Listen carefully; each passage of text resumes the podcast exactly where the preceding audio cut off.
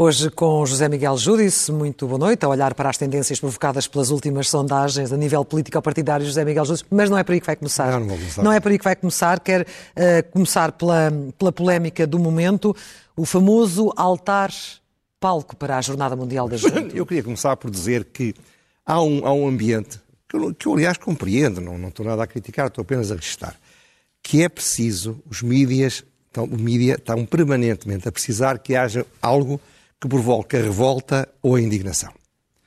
E depois, essa, esse tema é explorado abundantemente, depois passa-se para outro, depois passa-se para outro. Este tema que surge, surge dentro desse contexto. Ora bem, é o famoso... No contexto de ser notícia, José Miguel. Não, não estou a dizer que não é notícia, só estou a dizer é que eh, iremos ver que notícia noutra forma de ver as coisas, poderia ser feito uma coisa diferente. Mas eu, eu não estou a criticar, escusa a se defender. Eu acho que é assim que os portugueses querem, porque os portugueses, quando é assim, ficam mais agarrados aos jornais e às televisões. É normalíssimo. Bom, ora bem, vamos então começar pelo que eu acho que é o famoso palco. Sim. Mas, em primeiro lugar, eu queria dizer, eu acho que é muito simplista olhar para o problema da JMJ, não tem nada a ver, apesar de serem as minhas iniciais. Sabe que eu pensei exatamente isso, José Miguel Júdice, Eu devia ter registrado o meu nome, tinha ficado rico, também tinha alguma coisa a ganhar. Mas aqui é a Jornada Mundial da estou Juventude. a brincar. Ora bem, portanto, quando eu vou falar JMJ, estou a falar da, da Jornada Mundial. Mundial da Juventude. Ora bem, comecemos por, por, por que é mais fácil. O, o, o, o Carlos Moedas cometeu um enorme erro comunicacional que se transformou num erro político. E só se pode queixar dele próprio, quer dizer, quanto a isso. Porquê é que foi assim? Porque era óbvio. Ele deve ter uns consultores e uns conselheiros para o ajudarem.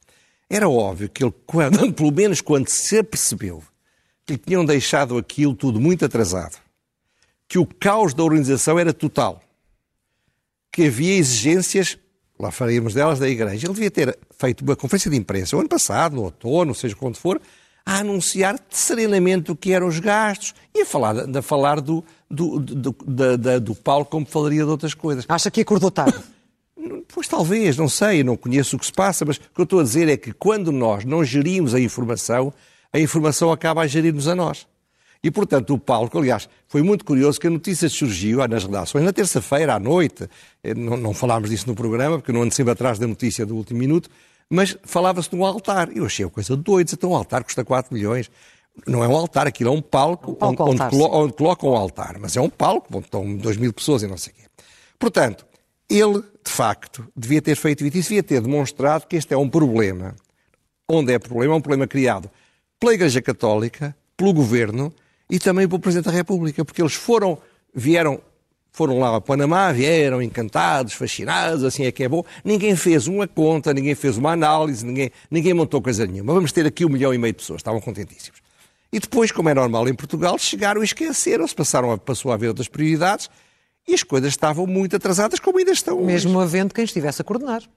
Pois aparentemente descobri hoje que eu pensava que o Sá Fernandes coordenava a parte do governo. Não, aparentemente ele, ele coordenava tudo. É o coordenador nomeado pelo governo. É extraordinário. Pô, também pôr o Sá Fernandes a coordenar, seja o que for, e por aqui fico. Bom, seja como for. O problema é que andaram, e agora quem tem de tirar as castanhas do lume são os presidentes da Câmara. O Presidente da Câmara de Lisboa, o Presidente da Câmara de Louros. Porque eles é que têm de pôr as coisas a funcionar. Por exemplo, ninguém pensou, quando decidiram que era ali no Beirolas, alguém pensou que aquilo é um aterro com células de, de lixo. Eu fui advogado da Expo, sei bem isso. Tóxico. Portanto, aquilo está... Não, não é tóxico, está completamente Está- está- isolado. está Mas selado, quando se começa a furar, podem-se furar as células. Ninguém pensou nisso. Que aquilo não é tão estável como outros terrenos. Agora não há outra alternativa que não seja fazer aí. Bom, ora bem, de qualquer maneira, o Moedas ficou atado ao pelourinho. Não há dúvida. E ficou atado ao pelourinho porquê? Porque foi abandonado por todos. O Marcelo de Rebelo de Sousa zigue-zagueou, no zig, zig, do zig e no zag foi estando a dizer coisas completamente contraditórias, como é normal dele. E depois exigiu, imediatamente, que fosse uma coisa simples e não sei o quê. O governo, caladinho, banhado em felicidade, porque aparece esta, durante uma semana ninguém fala, falou do governo. É uma boa ideia. A Igreja, a tirar, o, a tirar o cavalinho da chuva, a dizer que afinal não exigia coisa nenhuma. E, e o Moedas provavelmente não pode contar a história toda, porque estas coisas não são feitas assim, e, portanto, ficou atado ao pelourinho. O Dolores também tem os mesmos problemas, ninguém, ninguém o chateou, etc. Hum. Ora bem, ele não devia ficar sozinho. Porquê? Porque isto custa cerca, segundo ouvi dizer, 150 milhões de euros. Dos quais 80 milhões é dinheiro público, ou 85, não sei, não sei, vai, 85. Ora bem, e é preciso perceber que, se é assim, o que se deve analisar, e é notícia, tudo não é notícia, o que apesar de tudo não deixa de ser, no total, um pormenor, como veremos adiante. Ora bem, daí surgiram críticas perfeitamente legítimas. Primeira crítica, não se devia fazer a JMJ. Mas como sempre em Portugal, ninguém se preocupou com isso quando dizia vai para cá o Campeonato do Mundo. Quer dizer, não é? O Campeonato do Mundo vai ser cá. E depois, quando fazem o campeonato, começam a queixar. Ninguém se queixou de que Portugal fizesse o Mundial de Futebol da Europa, sabendo-se que tinha de fazer aqueles estádios todos. Só depois é que começaram a queixar. Segunda queixa, não devia ser em Lisboa, devia ser em Fátima, devia ser onde fosse. Mas a altura para falar nisso era há três anos, claro. há quatro anos. Depois, outros criticam porque dizem que o Estado laico não pode auxiliar a religião. E outros apenas desejariam, e o que é perfeitamente legítimo também, que fosse mais barato, que não se gastasse tanto. Ora, para contextualizar isso, no entanto, é preciso vermos, eu recebi num grupo do WhatsApp que, par, que, que faço parte, de uma pessoa que me merece respeito, deve ser uma, que é uma pessoa séria, uma comparação entre o custo por pessoa de quatro eventos apoiados pela Câmara. No fundo, a Web Summit, a Moda Lisboa, o Rock no Rio e, o, e a famosa JMJ. Ora bem, como se vê ali, a JMJ por pessoa custa ao erário camarário praticamente 25%, ou pouco mais de 25% do que custa o M Summit, e não falando do Rock no Rio, do Rock in Rio e da, e da, e da Moda Lisboa. Portanto, em primeiro lugar, isto tem de ser contextualizado. E ao contextualizar, nós temos de perceber que o palco de que estamos a falar corresponde a 15% do investimento que a Câmara vai fazer, corresponde a 6% do investimento público total e corresponde a 3% do investimento total, incluindo o investimento que a Câmara vai que a Igreja vai fazer, com apoio mecenático e pessoas que põem as casas à disposição e dão alimentações, etc. Portanto, acha que o foco no palco altar não, não faz grande sentido? Eu acho que... Olhando para estes Não, não, ele, o, não eu comecei a produzir moedas pôs-se a jeito, como agora parece que está na moda, não é? Essa expressão. Ele pôs-se a jeito porque não, não, teve um erro comunicacional. Mas, de facto, o palco é um pormenor, o, o, é, é, não, é um não assunto. O assunto é deve-se ou não se deve gastar e como é que se está a gastar os 85 milhões de dinheiro público. Essa é que é a questão. Agora, tornou-se a questão política essencial, não há dúvida, e é, e é perfeitamente compreensível que os mídias falem dele, o que é que, porque é que o palco custa tanto? Há, a minha opinião é que parece-me que há aqui uma megalomania inequívoca da Igreja Católica não, há, não vejo nenhuma razão para pôr duas mil pessoas à volta do palco. Podiam estar cá em baixo. Em cima, sim. É à volta, é à volta do altar e dentro de cima do palco.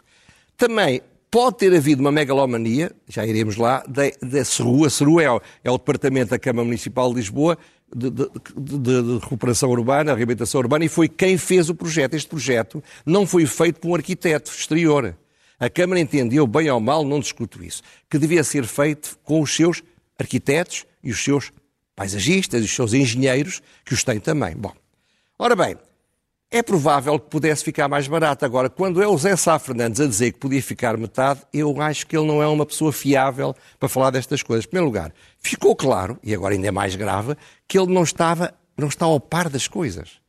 É muito típico. Segundo, ele não tem experiência, pelo contrário, é péssimo a fazer uma relação custo-benefício. Não se esqueça que em 2008 a Câmara pagou 18 milhões de euros qualquer coisa como quatro, quatro palcos, Sim, quatro palcos, por causa de ele ter bloqueado com preço cautelar durante anos o túnel de Marquês. Não estou a falar dos prejuízos para as pessoas, por isso estou a falar apenas do custo adicional que eu vi pessoas muito importantes da Câmara da altura, que, que, que tenho muito próximos do, do Zé Sá Fernandes hoje em dia, a dizer pior do que alguma vez aqui chegaria capaz de dizer sobre a sua responsabilidade nesses custos. Sim.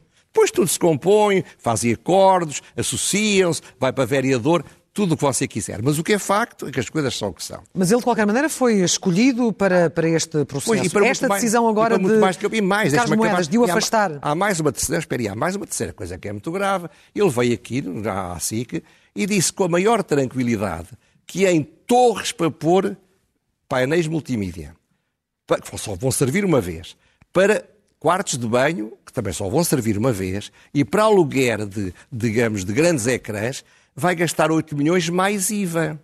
Ora bem, era bom perguntar, será que os 8 milhões mais IVA seria também, não será também megalómano? É que isso tem de ser escrutinado. A escrutinar o altar deve escrutinar tudo, percebe? O problema é que o projeto também é megalómano no sentido em que também tem muitas centenas de milhares de pessoas. Não, mas presentes. com certeza, mas o palco, também uma parte da dimensão do palco é claramente uma resultante disso mesmo. Bem ou mal. Já vi dizer a pessoas que sabem disto que o palco devia estar do lado do rio e não devia estar daquele lado. Sei lá se devia ou não devia. Agora, o ponto aqui é que se sabe que o projeto foi elaborado pela equipe presida pelo professor António Lamas. O António Lamas tem fama de ser uma pessoa também muito megalómano, muito centralizador, que manda em tudo. Eu não sei se isto é verdade. O que eu sei que é verdade é que ele é muito profissional e é muito competente. Ora, não me passa pela cabeça que o António Lamas fosse fazer um projeto que não fizesse sentido. Ora, era importante que se perguntasse ao António Lamas porquê é que foi feito este projeto. Eu isso que isto, acho que isso também é jornalismo. Porque o, o, o, em que parte é que o projeto foi assim, porque, porque a, a, a Igreja exigiu, em que parte é que o projeto foi assim, porque a CERU fez uma coisa exagerada? Em que parte é que o projeto foi assim, porque o, o Carlos Moedas mandou que fosse assim? É que ainda ninguém descobriu quem é, quem é mas a verdade é que, como diz Moedas, estamos a 180 dias eh, pois é evidente. do início desta Agora, jornada. uma coisa que me faz pensar... É um bocadinho difícil de estar a voltar atrás e a refazer não, tudo não é de novo. Possível, não é possível. Repare, é possível. eu não acredito que o Lamas, sendo um profissional, fizesse isto sem informar o tal Sá Fernandes e sem informar a Igreja Católica. Não acredito. Pode ser que não tenha informado, mas custa muito a crer. E, por outro lado, também me custa muito a crer quando vejo um político dizer que na política isto nunca é verdade. Eu assumo totalmente a responsabilidade. Nunca vi ninguém assumir na política a responsabilidade toda quando a tem toda.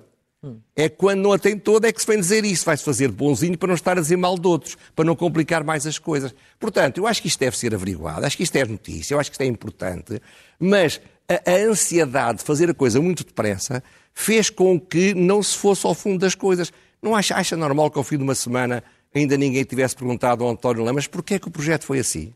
Que ninguém tivesse perguntado ao António Lemos, o senhor informou a Igreja do custo? A Igreja sabia? Porque isso pode mudar muitos dados do problema. Bom, da parte da Igreja temos a posição que já é pública. Mas em relação a esta decisão agora de, de, de, de Moedas de afastar uh, Sá Fernandes de, deste projeto e dizer eu vou, a Câmara vai agarrar neste projeto e vamos fazer Mas isto. Eu acho, eu acho que é inevitável. Faz sentido? Faz todo não, sentido. É pode aqui também abrir aqui uma, uma Repare, guerra isto, isto, é tão absurdo, com, com, o governo? Isto é tão absurdo que eu ando atento mais ou menos ao que se passa neste país. Eu desconheci em absoluto que, que o tal Sá Fernandes fosse o coordenador. Eu pensei que ele é o coordenador dos investimentos feitos pelo Estado. Ora, como é que a Câmara pode ser responsabilizada por tudo e o coordenador não ser alguém nomeado pela Câmara? Isto faz nenhum sentido. Pois. Isto, é, isto é as coisas feitas sobre o joelho mal pensadas, mal estruturadas e que depois dão nisto. Agora, há uma coisa que eu acho que é importante, é que, segundo parece, uh, mas não tenho a certeza, mas segundo parece, eu não tenho motivos para duvidar, o Carlos Moedas terá encontrado uma excelente solução. E essa excelente solução é isto. Para poupar dinheiro, como agora a Igreja diz que quer, como o Marcelo exigiu, o caderno de encargos do Marcelo, agora já faz cadernos de encargos para obras. Portanto, vai é não se fazer o parque do Parque Eduardo o, o, palco. palco. do Parque Eduardo Vai aparecer uma, uma fotografia, é das coisas mais horríveis que eu já vi como projeto. Mas foi chumbado, não é? Não, mas está bem, mas, mas, quem é que quis isto foi a Câmara, não foi é, a Câmara, foi, foi a igreja. igreja. A Igreja é que fez este projeto. Isto é um projeto horroroso em qualquer parte do mundo. Estragava completamente o Parque Eduardo VII, está em todo o resto. Ora, este projeto, para uma vez só, diz que custa 2 milhões, com o IVA são 2 milhões e meio, e com os habituais de raspagem isto vai custar 3 milhões. Portanto, para perceber-se o custo daquele palco feito em, em, em, como é chama isto, em Beirolas, é preciso comparar com este que servindo só uma vez, num terreno muito mais firme, sem as complexidades que aquele terreno tem, custa afinal praticamente 60% do outro. Ora bem, se isto não for feito, se a missa for feita em Beirolas, poupam-se 3 milhões de euros. É uma excelente decisão. O Papa Francisco não gosta da ostentação, segundo parece. O Marcelo Rebelo Sousa disse que devia ser uma visão muito simples, muito pobre, muito não triunfalista. Está aqui a solução. Muito franciscana. Pois, mas está aqui a solução. Porquê é que se vão fazer dois palcos? Faça só um, santo Deus. Para fazer a, a via sacra, ouça, no Coliseu, todos os anos, há uma via sacra presidida pelo Papa. Este ano, infelizmente, coitado, já não pode fazer. E ninguém lá põe nenhum palco para fazer uma via sacra. A via sacra o que precisa são de cruzes, não precisa de palco. e avancemos, eh, porque o nosso tempo também está, está a voar. É um assunto que vai certamente continuar a, a dominar as notícias de, da atualidade. As sondagens, as mais recentes, mostram que a direita está a subir, nomeadamente a capitalizar o Chega, Iniciativa Liberal, mas também o, o PSD. Isto significa que a direita começa a mexer-se, não é? Ora bem, em primeiro lugar, houve dois congressos, do Iniciativa Liberal e do Chega, que têm o seu significado político, dá visibilidade, mas antes disso houve também uma sondagem, sondagem da Pitagórica. Eu sou um bocadinho mais cético da Pitagórica do que de outras, mas se calhar estou errado, eu não percebo nada das sondagens.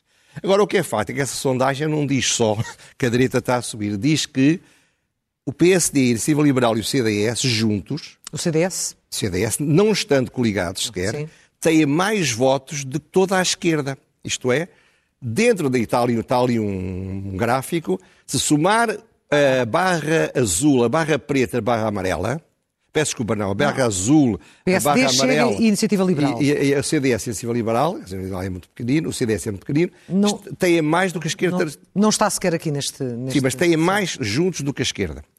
O que é um significado político muito grande, porque teoricamente se poderiam criar governo sem que houvesse uma alternativa do governo com mais deputados do que o, o, o, a direita moderada.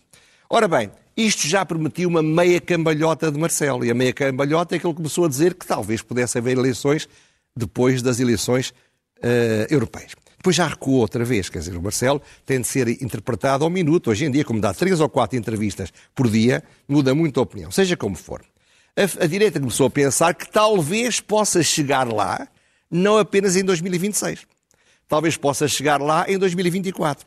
Só, Mas... que eu, só que eu acho que isto é demasiado otimismo. Em primeiro lugar, o governo vai recuperar. O governo apanhou uma crise grande com estes fenómenos em que não esteve bem teve a tal posto a jeito, não é? Como diz o Presidente da República, numa, a outros níveis banalíssimo. O António Costa. O António Costa que o disse ontem não, não, na entrevista. O Primeiro-Ministro queria dizer primeiro peço desculpa. O Presidente da República repetiu. Repetiu.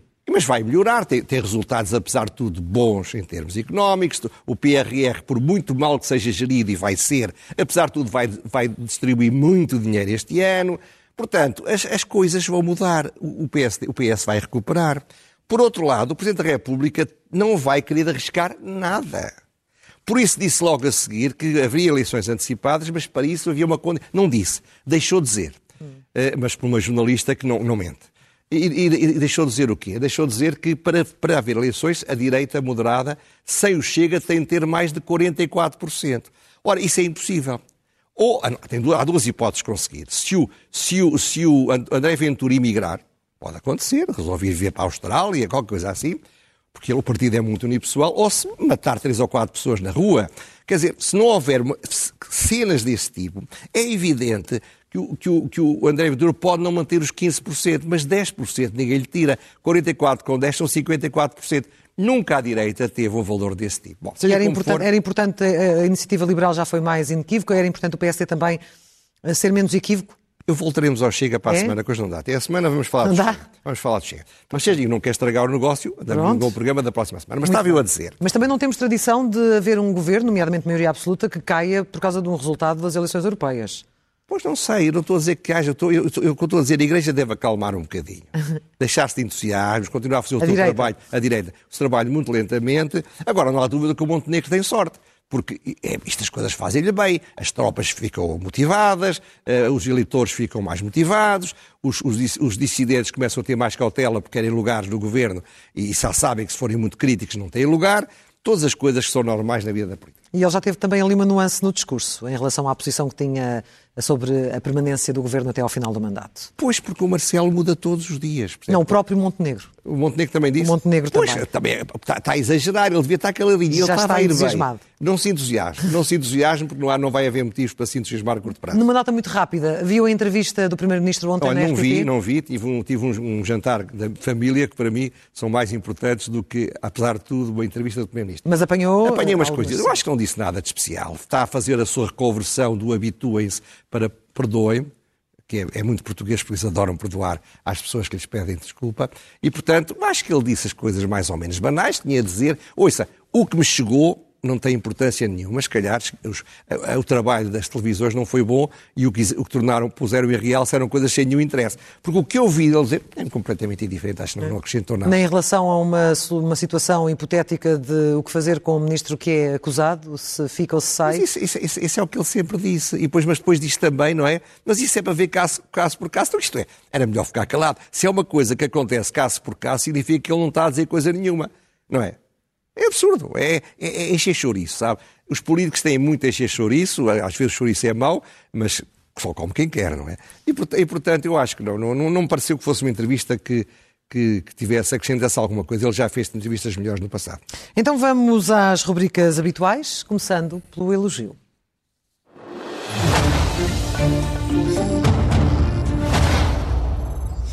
E temos um assunto do momento. É, o elogio é ao Tribunal Constitucional. E ao Tribunal Constitucional por três coisas. Eu li o acórdão, evidentemente não fiz um estudo do acórdão que considerou inconstitucional o diploma. Em primeiro lugar, o, o, o, Tribunal Constitucional criticou a má técnica legislativa. Escreve-se muito mal. E acho que o Tribunal Constitucional tem o dever de o dizer e tem precisa ter coragem para o fazer. E não está a ser mais papista que o Papa? Não está. Está, está mal escrito. Está mal escrito. Vocês têm toda a razão. Segundo, detectaram uma intolerável indefinição. Estou a citar. Já vamos falar disso. E não aparentaram na decisão que fosse ideologicamente muito marcada por ser uma decisão técnica. Pode-se concordar ou não concordar. Agora, eu acho que a seguir vem a, vem a constitucionalidade. Mas atenção, há uma pequena nuance. De facto, o, o, o Tribunal Constitucional deu a entender que se a interpretação da fase que eu vou dizer for sofrimento físico, psicológico ou espiritual, isto é, qualquer deles é suficiente, não passa. Mas se for físico, psicológico e espiritual, como está escrito, isto é, é preciso ser as três, talvez passe, mas então é muito limitada a probabilidade da, da, da, da, eutanásia ser muito utilizada. Vamos ver o que é que vai dar, mas isto demonstra que o direito é uma ciência do idioma, uma ciência da língua. As palavras têm significado. Então. Por favor, escrevam leis melhores. Se é que se ler é o melhor remédio.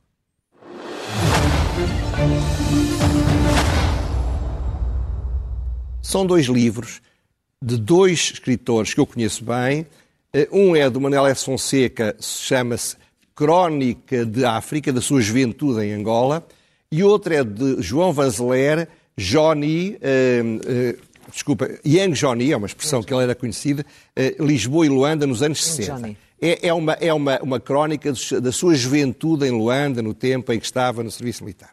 São dois livros muito diferentes, com experiências muito diferentes, mas ambos merecem ser lidos. Eu não li o do Manuel Fonseca, mas ele escreve muito bem. Li já o do João, o João. Do João Vanzeler. Uh, pergunta sem resposta.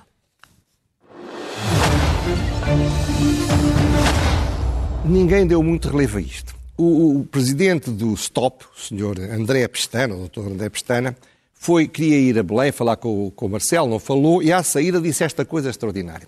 O Presidente não pode ficar neutral, porque se ficar neutral na luta que manifestamente era o líder hoje em dia da luta dos professores, está a escolher o lado do opressor. Demos isso no, no jornal. Não, claro, mas eu não vi, foi análise desta ah, matéria. análise. Eu fui aqui que foi, ele vi. Ora, porquê é que isto é muito importante? Porque isto é um sinal simbólico de um populismo. Populismo total é como se ele se tomasse por um líder de um movimento de libertação colonial. Pode-se criticar muito o governo, mas não é um, um, opressor. As palavras têm significado. Ora bem, o, o, populismo deste André não fica atrás do populismo do outro, mas é mais perigoso, porque o populismo do André Ventura nunca passará em Portugal o estado da proposta de lei. Nunca haverá maioria para isso. Um líder sindical com o poder que ele tem, que ele consegue mobilizar, ele pode fazer muito mal ao ensino em Portugal. Agora, as suas perguntas são estas. Será que o Presidente da República vai ficar neutral perante esta frase? Não é apoiá-lo, é perante esta frase. Será que isto não é um sindicato que, que, que se transforma num movimento que parece ter laivos insurrecionais? Será que isto não é pôr em risco o regular funcionamento das instituições democráticas? Será que ninguém percebe que o PC está preocupado? O Mário Nogueira, que parece moderado hoje em dia, é extraordinário, fez declarações muito claras em relação a isto. E será que ninguém percebe que quem lança os foguetes é um André, mas quem vai depois apanhar as canas acabará por ser o outro? Ficam as perguntas. E terminamos com a loucura mansa.